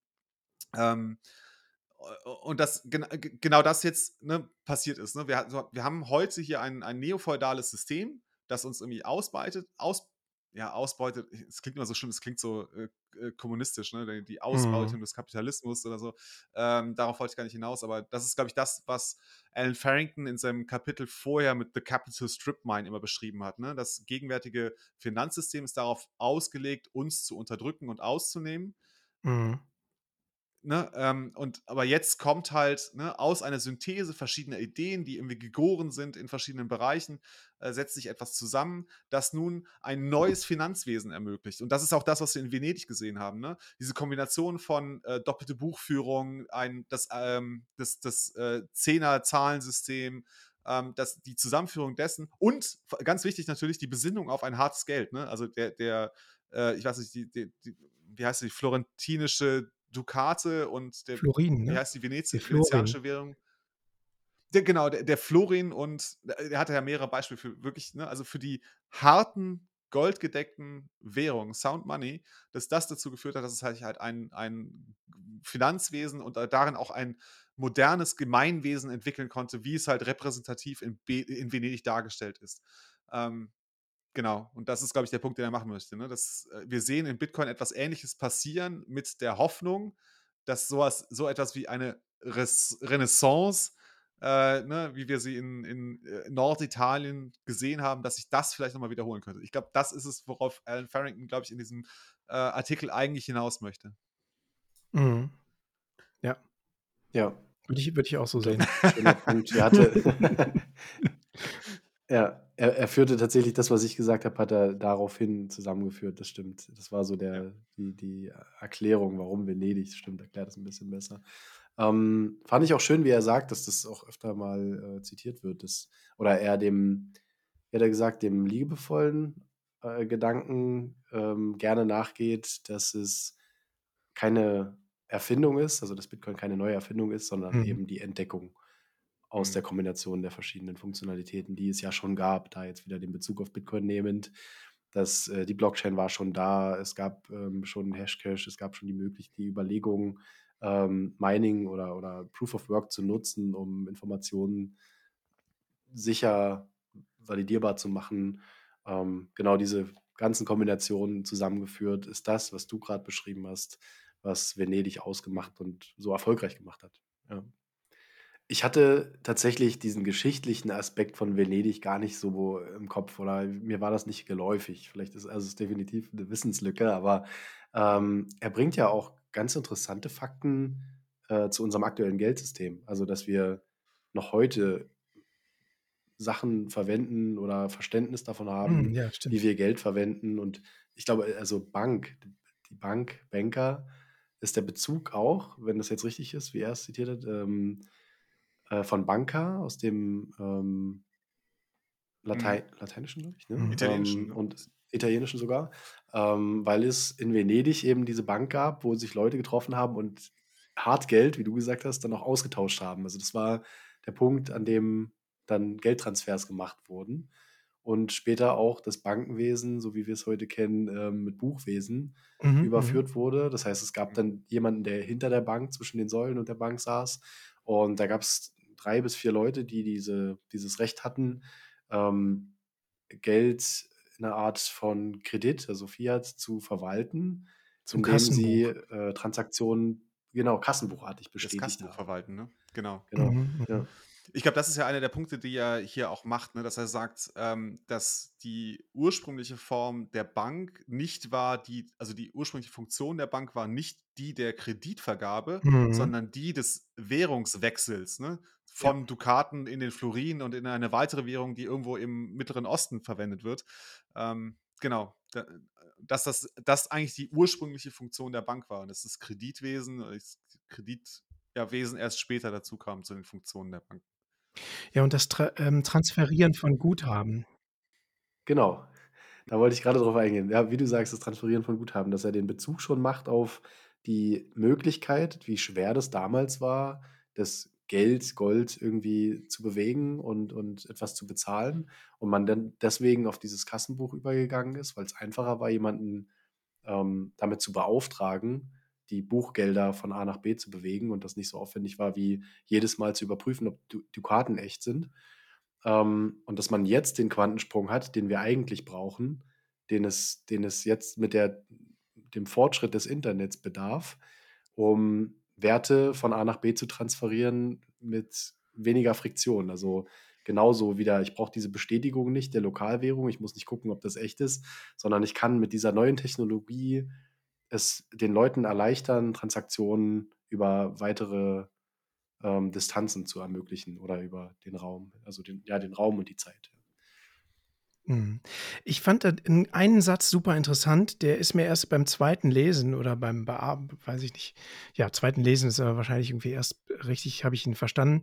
Er sagt: „Das moderne Bankwesen ist das Erbe eines Problems, das die Technik inzwischen gelöst hat.“ Also, das, was bei diesen auf diesen Banken unter der Rialtobrücke, das beschreibt er ja, da sitzen die Leute mit ihren Kassenbüchern, die eben diese Trusted Third Party sind und die Guthaben von A nach B in ihrem Kassenbuch transferieren und, ähm, die die Kaufmänner, die trauen diesen Bankern, das sind ja auch nur wenige Ausgewählte. Und, ähm, dass dieses Problem im Moment die Technik gelöst hat. Also, du brauchst diese Drittpartei nicht mehr, die diese Guthaben transferiert, sondern das macht die Technik für dich, ne? Das macht Bitcoin jetzt. Und das fand ich ganz interessant, ne, dass dass unser Banksystem hat sich verändert hin zur Kreditvergabe und das ursprüngliche Bankwesen ist gar nicht mehr nötig. Das das Transferieren von den Guthaben über die Ah, Drittpartei. ja, ja, ja, ja, das ist super Punkt. Ist, ähm, äh, wirklich 'n super Punkt, ne? Also, das, ähm also, ich weiß nicht, wie weit wir da gehen können ähm, mit unseren Prognosen, aber sagt er, sagt er vielleicht sowas wie, ähm, also die alten Banken, diese Dinosaurier, die davon leben, dass sie ähm, ne, äh, Geld als Verbindlichkeiten ausgeben in Form von Krediten und Darlehen, die sie geben, ähm, dass die jetzt sowieso verschwinden werden, weil wir mit in Bitcoin, wie wir schon besprochen hatten, ne, äh, darauf angelegt sind, eher den ne, Bitcoin selber zu halten als Wertspeicher. Wir wollen Bitcoin nicht weggeben, schon gar nicht zu einer Bank geben als eine Sicherheit oder so, sondern ne, also die, das, das würden wir gerne, darauf würden wir gerne wieder Zugriff haben. Ähm, und dass damit eigentlich das Finanzwesen zurückkehren muss zu den Funktionen, die ähm, diese Bankiers im alten Venedig an der Rialtobrücke mhm. durchgeführt haben, nämlich zum einen den Wechsel zwischen den Währungen und zum zweiten, was ihr ganz gut rausgearbeitet habt, nochmal, ähm, dass man ne, quasi Buch führt über die Guthaben, die jemand hat, äh, ohne die tatsächlichen Gelder zu bewegen. Ähm, mhm. Aber dass diese beiden Funktionen durch Bitcoin jetzt abgelöst wurden. Ne? Die, die, die Buchführung ist quasi in Bitcoin durch diese dreifache Buchführung äh, abgelöst und, und technisch gelöst. Das brauchen wir nicht mehr. Mhm, so mhm. verstehe ich das. Spannend. Ja. Mhm, cool. Mhm. Ja, nice. Cool. Dann äh, sind wir, glaube ich, fast durch. Dann kommt noch ein letztes Kapitel. Bitcoin ist. Ähm, was ist euer Take zu diesem letzten, letzten kurzen Abschnitt, den er da noch hat? Es ist wirklich ein sehr kurzer Abschnitt. Und ich finde, mhm. da, da sagt der Titel schon so richtig viel. Also, das ist so. ja. Ich glaube, das ist auch etwas, was wir jetzt mehrfach betont haben. Ne? Es reicht vollkommen ja. aus, dass Bitcoin existiert und dass es funktioniert. Ähm, ja, das heißt ja vor allem jetzt in dem äh, Kapitel zu Bitcoin ist Techne, ne? Nee, also genau. Also ist alles gesagt, glaube ich. es ist alles gesagt. ich habe vielleicht eine Frage noch. Ich habe jetzt die ganze Zeit gesagt, stelle ich sie oder stelle ich sie nicht. Ähm, in dem ähm, Bitcoin ist Venedig geht es ja auch so ein bisschen darum, er sagt ja am Anfang, also man hat viele Analogien, die man zu Rate ziehen kann. Es ist wichtig, dass die sowieso alle nicht gänzlich sind. Das muss man immer vor Augen haben. Die werden das nicht ganz erklären. Und ich habe mich so ein bisschen darüber hinaus gefragt. Ne? Also ich mach, beschäftige mich jetzt ja viel mit irgendwelchen Texten, die Analogien, Analogien auf Analogien bemühen, äh, um Bitcoin zu beschreiben. Warum ist das da so? Also, warum gibt es so viele Texte, so viele Ideen, so viele Beschreibungen von Bitcoin, die irgendwie versuchen, dieses Phänomen zu greifen und irgendwie in irgendeiner Form ganzheitlich oder teilweise abzubilden? Ist das so, weil das so neu ist, dass wir eigentlich keine richtige Analogie oder keinen richtigen Vergleich finden in unserer bisherigen Welt, dass so viele Leute bemüht sind, darüber zu schreiben und das irgendwie einzusortieren? Kalzo, hast du einen Take dazu? Ich glaube, das Verlangen ist so groß, das besser zu verstehen und zu begreifen. Und wir in der Community, also die Bitcoiner selbst, zelebrieren das ja auch so extrem, wenn ein neuer Text rauskommt, der einfach wieder eine ganz andere Sichtweise auf das Thema bringt. Der beschreibt genau das Gleiche, was wir alle sehen, aber er beschreibt es aus so einer Perspektive, wie wir es noch nie besprochen haben. Das, das ist so, so unbeschreiblich. Also Bitcoin ist und Bitcoin ist genau so, wie es, wie es gerade ist. Es sind, alle Funktionalitäten sind da. Ähm, und trotzdem finden wir immer neue Wege, es in irgendeiner Form zu interpretieren und Funktionalitäten davon abzuleiten und ein Verständnis dafür zu entwickeln. Und einfach die Tatsache, dass das möglich ist und dass wir es noch nicht endlich ergründet haben und dass keiner es so in, in Gänze versteht, der mhm. es wirklich versucht hat, der, das, das ist magisch. Das ist einfach, ja, das, das ist ja das, was, was uns hier zusammenbringt, was die Diskussion so anheizt. Mhm. Mhm. mhm. Chris, ich, ich hoffe, ich habe deine Frage richtig verstanden. Ähm, wenn ich es richtig verstanden habe, fragst du dich, warum fühlen sich so viele Leute ähm, motiviert, Erklärungsversuche für Bitcoin zu liefern oder Bilder, die irgendwie Bitcoin erklären, äh, zu liefern? Ist das, ist das mhm. die Frage, ne?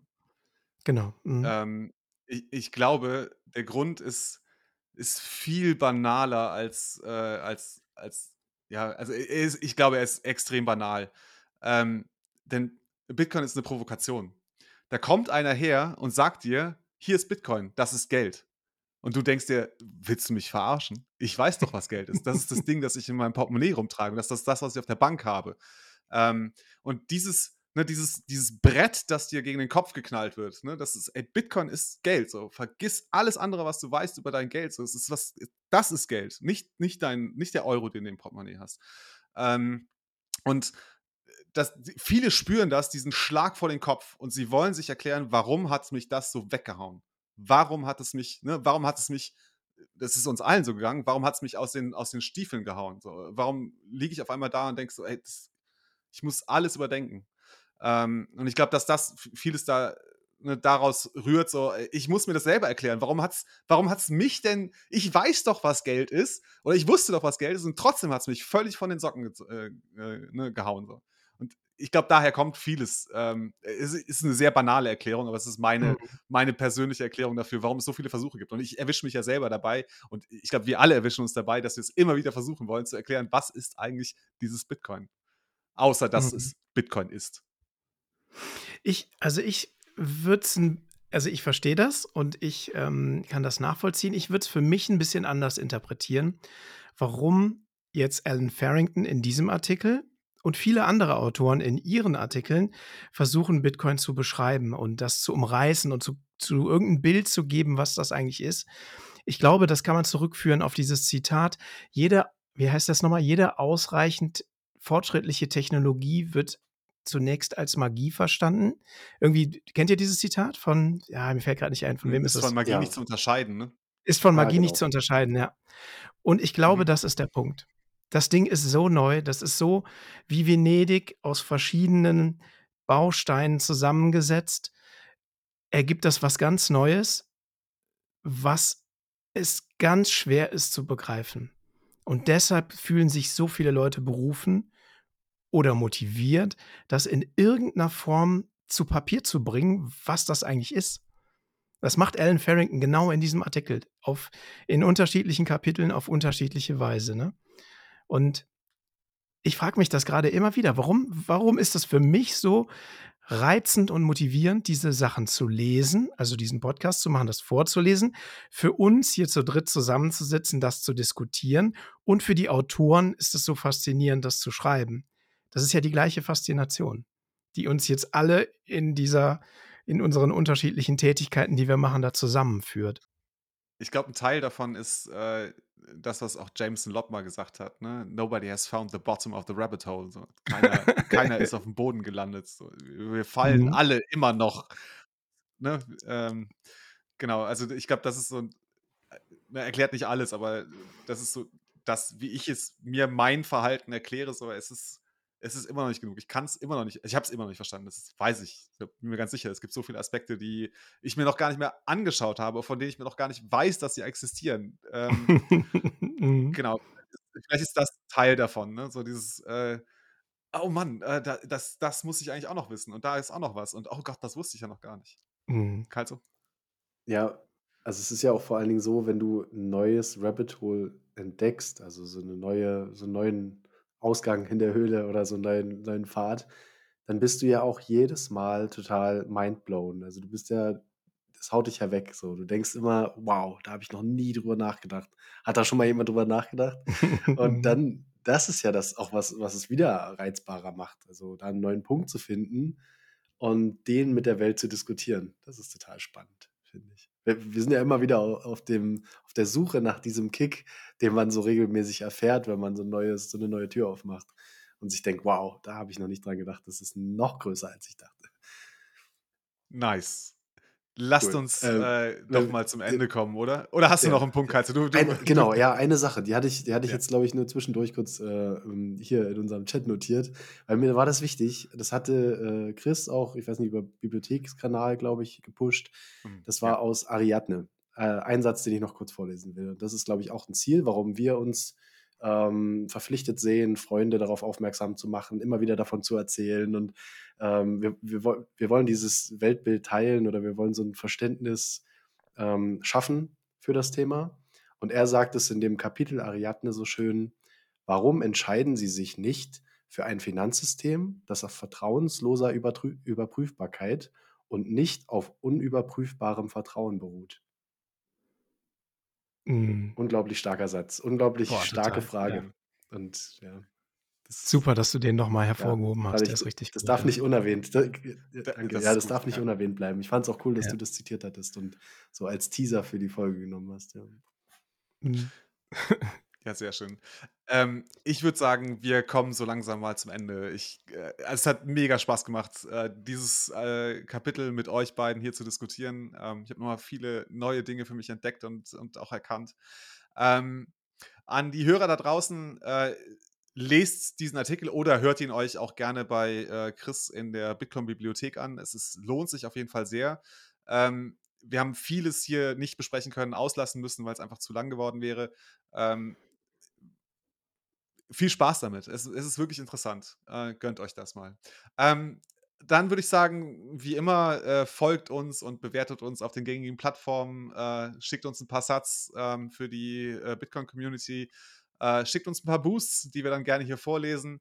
Ähm, bevor wir uns hier mit unserem Motto verabschieden, wir hängen noch eine kleine äh, Lesung aus einem Abschnitt äh, hinten dran, nachdem wir uns mit unserem Motto verabschiedet haben. Und das lautet: Focus on the signal, not on the noise. Ludwig Wittgenstein fragte einmal einen Freund. Sag mir, warum sagen die Leute, es sei natürlicher zu glauben, dass sich die Sonne um die Erde dreht, als dass sich die Erde dreht? Der Freund sagte, Nun, offensichtlich, weil es so aussieht, als würde die Sonne um die Erde kreisen. Wittgenstein antwortete, Nun, wie würde es aussehen, wenn es tatsächlich so wäre, als würde sich die Erde drehen?